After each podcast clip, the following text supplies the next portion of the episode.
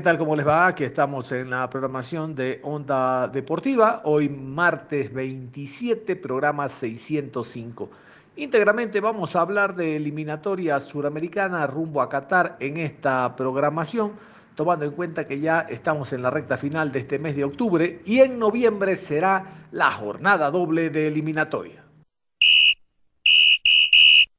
Vamos a meternos al tema selección ecuatoriana de fútbol, eliminatoria rumbo a Qatar.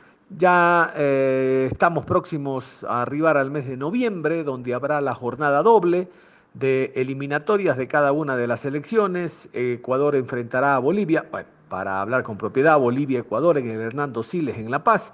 Y luego Ecuador recibe en el Estadio Casablanca, en el Rodrigo Paz, a la selección colombiana.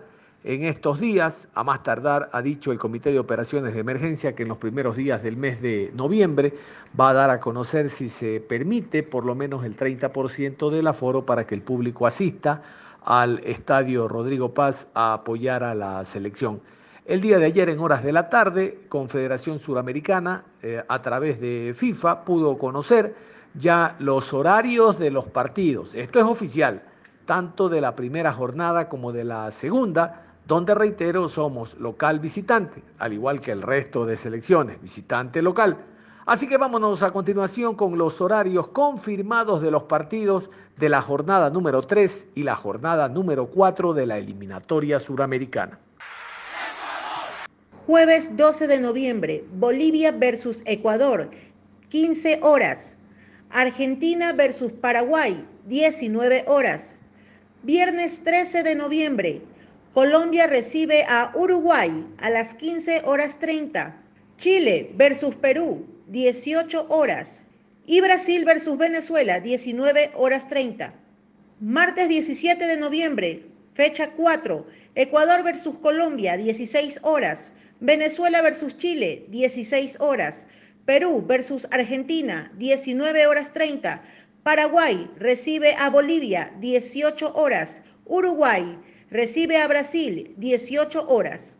Basado en todo esto, eh, la Federación Ecuatoriana de Fútbol hizo pública una convocatoria el día de ayer por parte del director técnico Gustavo Alfaro para trabajar en lo que él ha denominado microciclos de hecho, entre hoy y mañana miércoles, la selección ecuatoriana está trabajando en la casa de la selección. Dentro de este grupo de 20 jugadores, ya van a escuchar ustedes la nómina, hay 7 de Liga Deportiva Universitaria de Quito y 5 del conjunto del Barcelona, que son los que más aportan. Vamos a escuchar a continuación la nómina de 20 jugadores, reitero, para el microciclo de trabajo que hoy y mañana lo están haciendo en la ciudad de Quito, en la casa de la selección. Arqueros, Hernán Galíndez y Víctor Mendoza. Defensas, Moisés Corozo, Franklin Guerra, Pedro Pablo Perlaza, Darío Aymar, Mario Pineida, Gustavo Cortés, Giancarlo Peña y Leonel Quiñones. Centrocampistas, Jordi Alcíbar, Junior Sornosa, Jefferson Orejuela, Johnny Quiñones y Sergio Quintero. Delanteros, Johan Julio, Adolfo Muñoz, Janer Corozo, Carlos Garcés y Felipe Mejía. Perfecto. De esta lista, a lo mucho creo yo, estarán cinco jugadores de los que serán convocados finalmente para los partidos ante Bolivia y la selección colombiana. Y realmente que está muy bien, los microciclos sirven para eso, para observar jugadores de manera más detallada, de manera más focalizada, conocerlos, conversar, porque si vamos a lo estrictamente deportivo, Mendoza no es titular en Barcelona, tapó un partido por la muerte del papá de Burray que viajó a Argentina y nada más.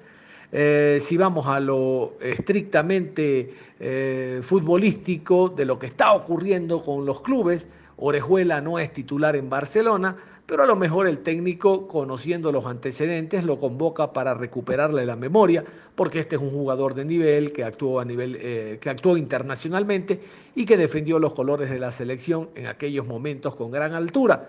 Pero el fútbol es precisamente eso, de momentos. Y hoy el momento de Orejuela no es el mejor.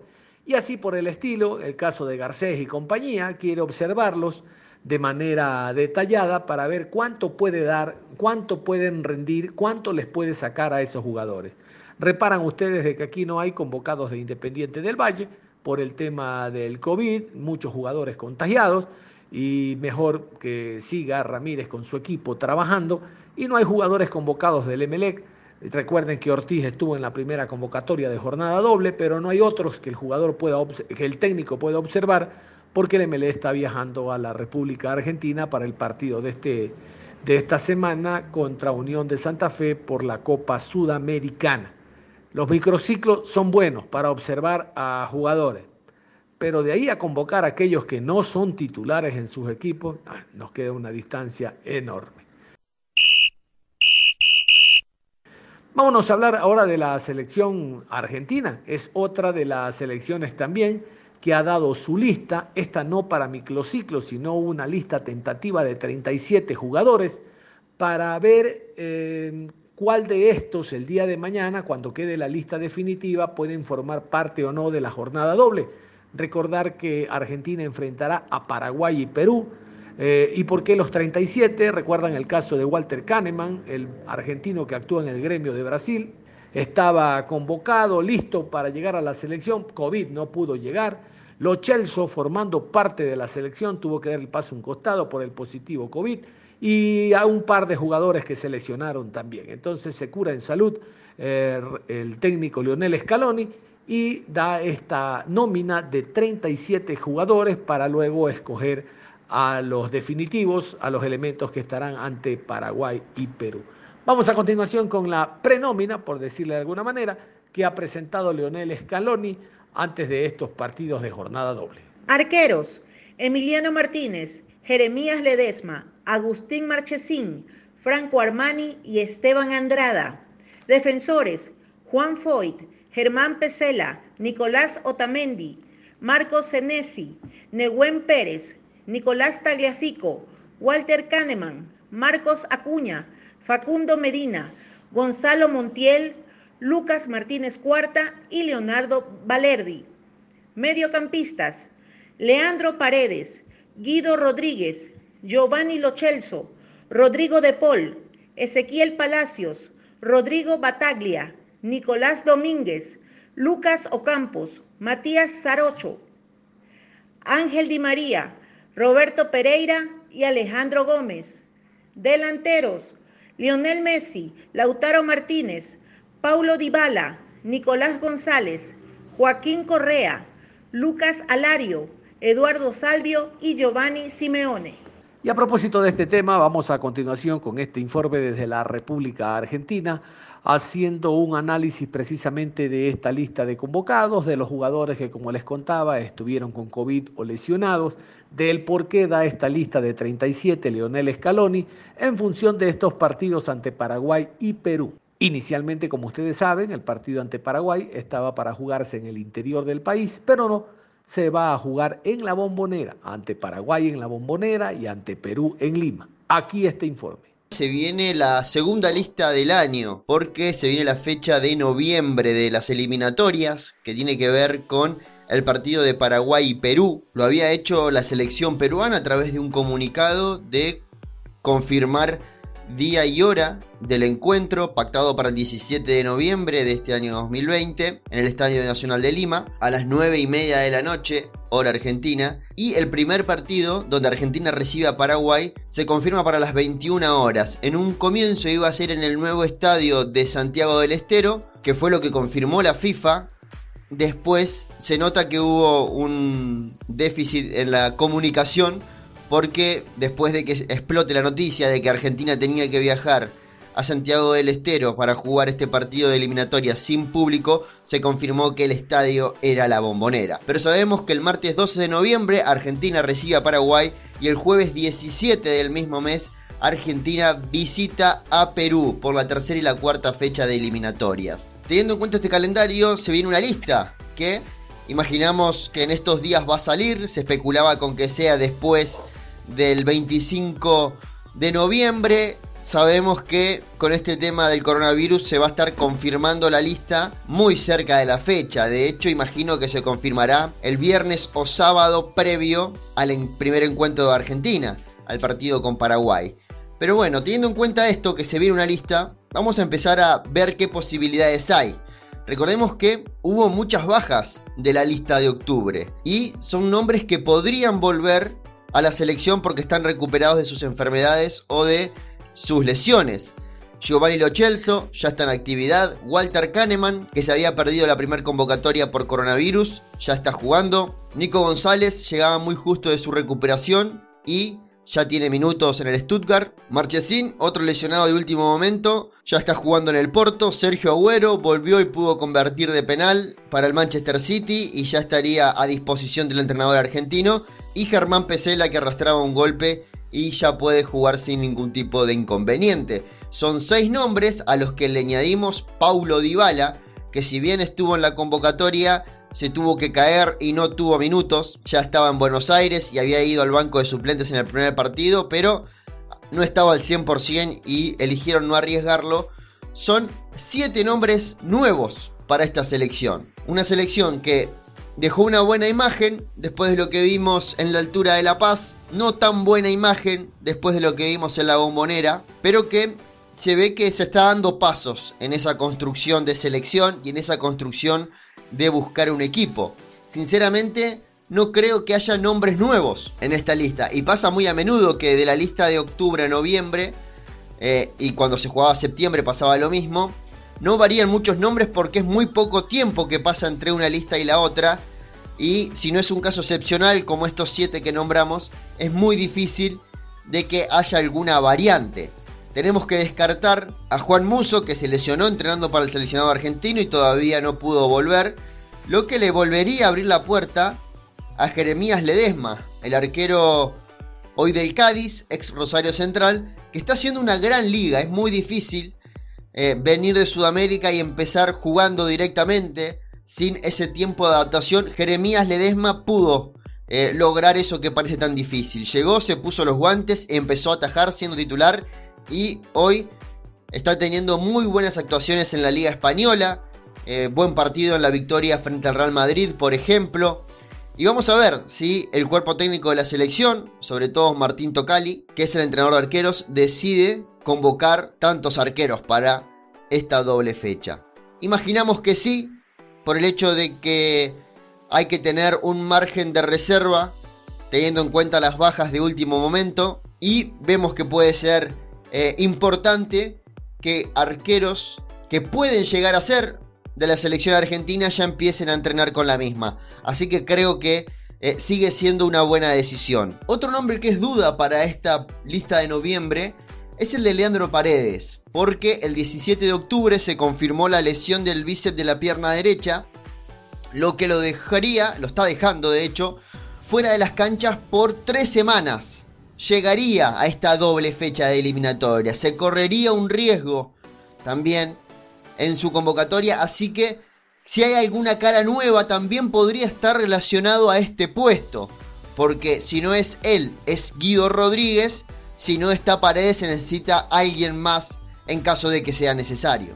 Por rendimiento es muy difícil dejar a alguien afuera de esta selección, porque han jugado muy pocos partidos y no vimos a alguien que lo haya hecho realmente mal para dejar de ser parte de esta selección, teniendo en cuenta los jugadores que estuvieron en el inicio de las eliminatorias. Vemos un Scaloni muy cauteloso con eso y hasta cuida al jugador desde ese punto. Prioriza muchas veces la convivencia del grupo y el bienestar de sus jugadores. Así que no creo que haya demasiados cambios con respecto a lo que fue la lista de octubre. Hay dos nombres que quedaron afuera por decisión técnica, que fueron Valerdi y Pavón. Vamos a ver si tienen un lugar en esta convocatoria. Valerdi es suplente en el Marsella, Pavón está jugando. Pero recordemos que estuvieron en la prelista de jugadores del exterior y después cuando se dio la lista definitiva no aparecieron. Vamos a ver si sigue insistiendo Scaloni con Valerdi, que por ahí es lo más polémico porque no hemos visto mucho de Valerdi en cancha todavía desde que está en Europa. O abre la puerta a jugadores en el mismo puesto que están haciendo un, un gran trabajo y lo hemos visto en los últimos días vemos jugadores argentinos que están teniendo buen nivel como para tener un lugar en una convocatoria de selección argentina, sobre todo de marcador central, y están quedando afuera cuando se ha convocado jugadores como Leo Valerdi. Imagino, haciendo memoria rápido, lo de hace muy poquito en Champions League, de Cristian Romero siendo elegido en el equipo ideal de la UEFA de la primera jornada de la Champions. Senesi, un baluarte en el Feyenoord, también un gran comienzo de temporada. Lisandro Martínez, que a pesar de que su equipo perdió, hizo un buen partido y creo que debería tener un lugar sobre todo porque es zurdo y no tenemos muchos zurdos eh, en ese puesto. Y hay un detonante, que lo vengo comentando en los videos anteriores, que es que Otamendi no da la seguridad de que pueda llegar muy entero a Copa América y al Mundial si se da más adelante. Así que hay que formar a alguien en ese puesto. Creo que si está Kahneman, puede tener algún partido Kahneman buscando ese sustituto. Pero insisto, para mí estos tres centrales que nombré, tanto Senesi como Cuti Romero como Lisandro Martínez, deberían ser considerados porque demuestran tener el nivel con el que Scaloni empieza a convocar jugadores a la selección. No digo que tengan ya un nivel superlativo para estar en la selección argentina, pero sí para que empiecen a formar parte de esta convivencia.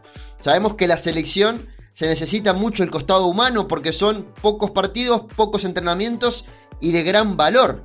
En pocos partidos hay que meterse un mundial, en pocos partidos hay que jugar una Copa América, hay que ganar un mundial y se necesita que el grupo tenga una convivencia básica por lo menos y que conozcan el predio de Seiza, que no nos pase lo que nos pasó con Armani, que termina debutando en un mundial. Creo que Scaloni, siendo parte de aquel cuerpo técnico, tiene que prever eso también. Empezar a convocar a aquellos jugadores que, por proyección, podrían estar en próximas convocatorias ya como un jugador serio. Al jugador argentino ha demostrado, en general hablo, de que se ve conforme con la convocatoria. Y si se juega o no se juega, está para sumar. Si se juega mejor y si no, va a sumar desde afuera. Veíamos a Papu Gómez, veíamos a Jeremías Ledesma que directamente él sabía que viajó para entrenar porque no iba a jugar y siempre se lo vio con una buena cara. Emiliano Martínez, quizás que por rendimiento era mejor lo que había mostrado en el último tiempo que lo de Andrade y lo de Armani. Y podría haber estado algo enojado si se quiere o no tan positivo ante no jugar ningún minuto bueno, se lo vio muy positivo. Y creo que eso también sirve. Forma parte de la convivencia, forma parte de formar al grupo. Y si vemos jugadores que en un futuro, y yo diría que en un presente, tienen nivel de selección, hay que empezar a llamarlos, hay que empezar a juntarlos con estos para que convivan, para que se entiendan, para que además de compartir un mate, compartan un entrenamiento y una práctica de fútbol muchas veces termina siendo más productivo que un partido amistoso. Jugar, por ejemplo, la selección mayor contra una sub-20 argentina tiene más valor que jugar contra Singapur como le tocó jugar a Argentina, es verdad. Por cuestiones económicas había que ir para aquel lado del mundo. Pero digo, desde lo futbolístico, es más lo que puede hacer Pepo de la Vega o Thiago Almada que cualquier jugador de Singapur o algunas de estas selecciones con las que nos hemos enfrentado años atrás. Así que creo que eh, la convivencia y el entrenamiento también sirve y si hay jugadores con nivel como estos tres centrales que nombré, es momento de juntarlos. Me fui un poquito por las ramas con este tema, espero no haberlos aburrido, seguimos como siempre hablando de selección argentina. Y la selección peruana tiene también novedades. Gianluca Lapagliuca es ahora eh, jugador peruano, tiene 30 años. Él es de padre italiano, Francesco Lapagliuca, y de madre peruana, Blanca Ida Vargas. Él está jugando en el Benevento, allá en Italia, y siempre mostró sus ganas, sus deseos de jugar en la selección peruana. Ya a través del Ministerio Público se hicieron todos los eh, detalles y los acuerdos para que él sea ciudadano peruano.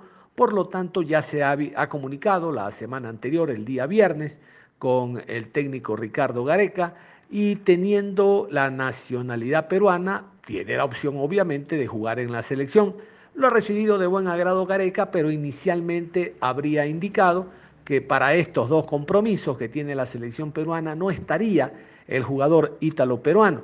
En todo caso, nosotros, siguiendo siempre la noticia y la información, vámonos con este despacho de Perú, donde van a escuchar ustedes al ministro de Relaciones Exteriores hablando de que ya es jugador peruano, esto es oficial, hablar también de lo que dice la prensa peruana, inicialmente RPP, que fue la que dio la noticia, y luego los comentarios en torno a este elemento, Gianluca Pagluca, que podría actuar en la selección. Ojo, les adelanto, el denominador común de todos es muy agradable, es muy positiva la noticia, nosotros desconocemos eh, la posición, el accionar y todo lo demás de este hombre, pero si los peruanos que son los interesados los destacan, algo debe de tener. Y en una eliminatoria, cuando la apuesta es tan alta, no solo deportiva, de llegar a un mundial, Qatar 2022, sino el tema económico, como ustedes saben, no solo Conmebol subió eh, la parte económica para los clubes que participan, sino que la FIFA dijo que va a haber un incremento de un 50% en premios, en traslados, en concentraciones, realmente que al margen del éxito deportivo, el alcance y el nivel económico que se logra clasificando a un mundial no tiene precedente. Vámonos con este contacto con Perú y los detalles de este nuevo jugador, grábense el nombre, Gianluca Lapagluca. Es un hecho que el jugador ítalo-peruano Gianluca Lapadula sí está gestionando todos los trámites para ser considerado por Ricardo Gareca en la selección peruana. Gianluca Lapadula ya comenzó con los trámites para obtener el DNI peruano en Italia, así lo informó el canciller de la República, Mario López, quien también precisó que el gobierno apoyará al jugador para que en corto tiempo tenga su DNI peruano. Efectivamente, ya, eh, en la fecha hoy día debe estar realizándose esa, esos trámites, eh, deben haber eh, empezado. Nosotros tomamos conocimiento del interés del jugador La Padula de inscribir su, su, nacimiento en el registro de Estado Civil. Estamos coordinando a través de nuestros consulados en Italia, los consulados del Perú en Italia, de tal manera que eh, está todo listo y desde el gobierno y desde la Cancillería pues apoyaremos eh, sin duda esta, esta inscripción, como lo, venimos apoyando eh, a, otros peruanos nacidos en el exterior que quieren eh, obtener la nacionalidad peruana. Hay que recordar que desde el año 2018 eh, ya los peruanos nacidos en el exterior o los hijos de peruanos nacidos en el exterior pueden inscribir su, su nacionalidad aun cuando sean mayores de edad. Además se supo a través de RPP que Gianluca Lapadula habló con el entrenador de la selección peruana, Ricardo Gareca.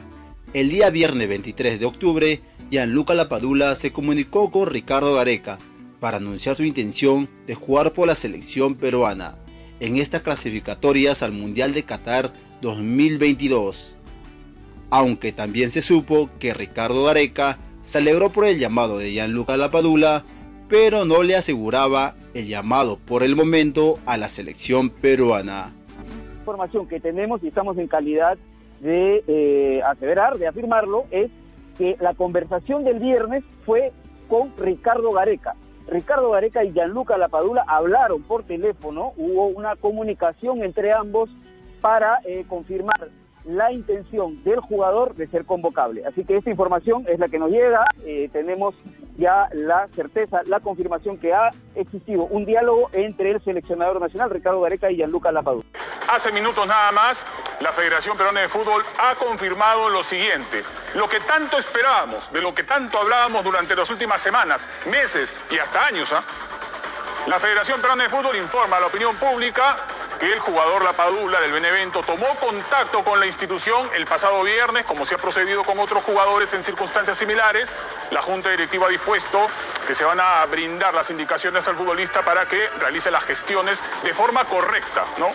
Luego de realizar las consultas a la Cancillería. Apenas el jugador cumpla con los trámites en mención, quedará en calidad de elegible según las normativas de la FIFA, a partir de lo cual el comando técnico que encabeza Ricardo Vareca podrá solicitar su llamado a la selección. Es una buena noticia, porque hasta aquí era el tatuaje, su intención, el, parentesco, por supuesto, que lo ligaba al Perú, la reunión con Gareca de hace cuatro años, de hace cuatro años, y aparentemente el jugador, bueno, en su momento decidió Italia, jugó un amistoso con Italia contra San Marino, marcó un doblete y parecía que el capítulo La Padula, Blanquirroja, la, la Padula, Gareca, La Padula, el Perú, se había cerrado. En los últimos meses, en las últimas semanas de este año, comenzaron a existir publicaciones de la Padula con las canilleras blanquirrojas, con el tatuaje en representación a la cultura de Paramonga, que lo diga directamente a, sus familiares. Y bueno, hoy la información oficial es que la Padula ya tuvo contacto con Ricardo Gareca para decirle, profe, voy a hacer mi trámite, quiero mi DNI, voy a tener mi pasaporte, voy a representar, quiero representar a la selección de mi madre, a la selección peruana. Todo está en este momento en manos de Gareca. El trámite es un tema burocrático que debe, debe estar eh, en, los próximos días, seguro. ¿no? Primero la partida, luego el DNI, tiene que ser inscrito en el consulado de Turín. Apenas tenga, apenas tenga el DNI, está en manos de Gareca. Muchos se preguntan, dice un ratito, el 30, es decir, este viernes sale la convocatoria para la fecha doble contra Chile y contra Argentina. ¿Estará la Padula o no? Bueno, las cartas a los futbolistas del extranjero ya se enviaron. ¿Podría existir una intención de la federación? Sí, existe una intención en este momento de la Federación Peruana de Fútbol de agilizar los trámites para que la Padula esté en condición de elegible. Ahora, esto queda en manos finalmente de Ricardo Gareca. ¿Qué es lo que pensamos en el tema futbolístico? Que el jugador, no tenemos un jugador peruano en la Liga de Italia, es un goleador, ha marcado eh, en las últimas cuatro temporadas, es más, fue goleador del Pescar en algún momento cuando cuando Gareca se reúne con él, había marcado 30 goles con el Pescara en la Serie B de Italia, se van, se reúnen, Gareca le hace la intención y, le comunica que tiene intención de convocarlo, por supuesto si él deseaba, pasaron cuatro años, hoy tiene 30 años, pero con Farfán, que justo hoy está de cumpleaños, ya con 36 años, ¿no? Paolo Guerrero, que tiene 36, en enero cumple 37, Ruiz Díaz tiene 30, Aldair Rodríguez se ha sumado a la lista de los jugadores eh, como Jordi Reina, que ya estaba, por ejemplo, Valera, y, y Matías Zúcar, tal vez que es la gran esperanza que tenemos en la ofensiva de la selección peruana. ¿Qué pensamos? Que futbolísticamente es un jugador que le puede aportar a la selección peruana. ¿Qué creemos? Que cualquier jugador que represente a la selección peruana, haya nacido en Perú o no, o tenga la posibilidad de representarnos por, por, por sangre peruana, tiene que querer debe querer jugar por la selección peruana. El tema de representar al Perú tiene que ser un tema de decisión. Yo quiero jugar por la selección peruana. Hay que sentir la camiseta de la selección. Y si la Padula ya decidió representar a la selección peruana, bienvenido sea. Hay que abrirle las puertas, es un jugador que futbolísticamente nos puede aportar y bueno, insisto, la decisión final está en manos de Ricardo Gareca. Tengo mis dudas que sea tan pronto, la convocatoria sale esta semana, en dos semanas estamos jugando contra Chile, pero bueno, de aquí hasta marzo, que es la siguiente fecha, hay mucho tiempo, seguro se van a sentar a conversar en algún momento otra vez eh, La Padula y Ricardo Gareca, y bueno, vamos a ver qué es lo que sucede. Leyendo acá que Juan Carlos Oblitas ha declarado, ¿no? Ha declarado que cuando fue consultado por el tema de Rabona Vázquez, ¿no? Este jugador que en un momento negó la oferta de jugar en la selección, él se negó. Dijo, no, no, no, no voy a jugar y punto, ¿no? Rechazó jugar por la selección peruana. Pero Juan Carlos Oblitas ha dicho que el caso de Gianluca Lapadula es diferente. ¿Así? ¿No?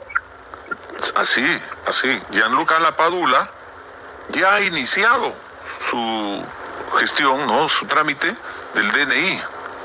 O sea, se confirma lo que dijimos el día viernes. Y se confirma lo que yo puse en duda de nuestro buen amigo eh, que, vive en Suecia, creo, Juan Carlos, en Francia. Palacios. Juan Palacios. Juan Palacios, Juan Palacios. ¿No? Y que había dicho que no había ningún trámite y todo lo demás. No, señores. Y alguien por ahí corroboró y salió a decir, por si acaso no hay ningún trámite, no hay que apresurarse. Ya se confirmó que sí hay un trámite, que inició el trámite. Entonces, eh, y Juan Carlos Oblitas ha dicho que Gareca no lo tenía en cuenta porque es italiano, pero que cuando tenga su DNI, la cosa seguramente va a ser diferente. ¿no? Dice, si tiene eso, saca pasaporte peruano inmediatamente. Con la legislación que cambió en FIFA, puedes tener para los próximos compromisos en marzo a Gianluca la Padula, pero eso depende de él. No hay vuelta que darle. O sea, esto es un. Y además dijo que la Padula está haciendo una carrera muy buena en el fútbol italiano y que en este momento está jugando muy bien en la Serie A por su equipo, el Benevento. ¿no? Que es un jugador de nivel superior al del sueco de origen peruano Andrés Rabona Vázquez, que es superior, ¿no? Vamos a ver, entonces, este, esta es una posibilidad que crece día a día. Entonces ahora lógicamente los que se oponen empiezan a cambiar un poco, ¿no? Su, su modo de pensar, ah, no, claro, pero ahora si ya él está haciendo el trámite de su DNI es otra cosa. Nada más, cerramos la información deportiva a esta hora de la tarde y usted recuerde, continúa en sintonía de Ondas Cañaris, su radio universitaria católica. Hasta la próxima.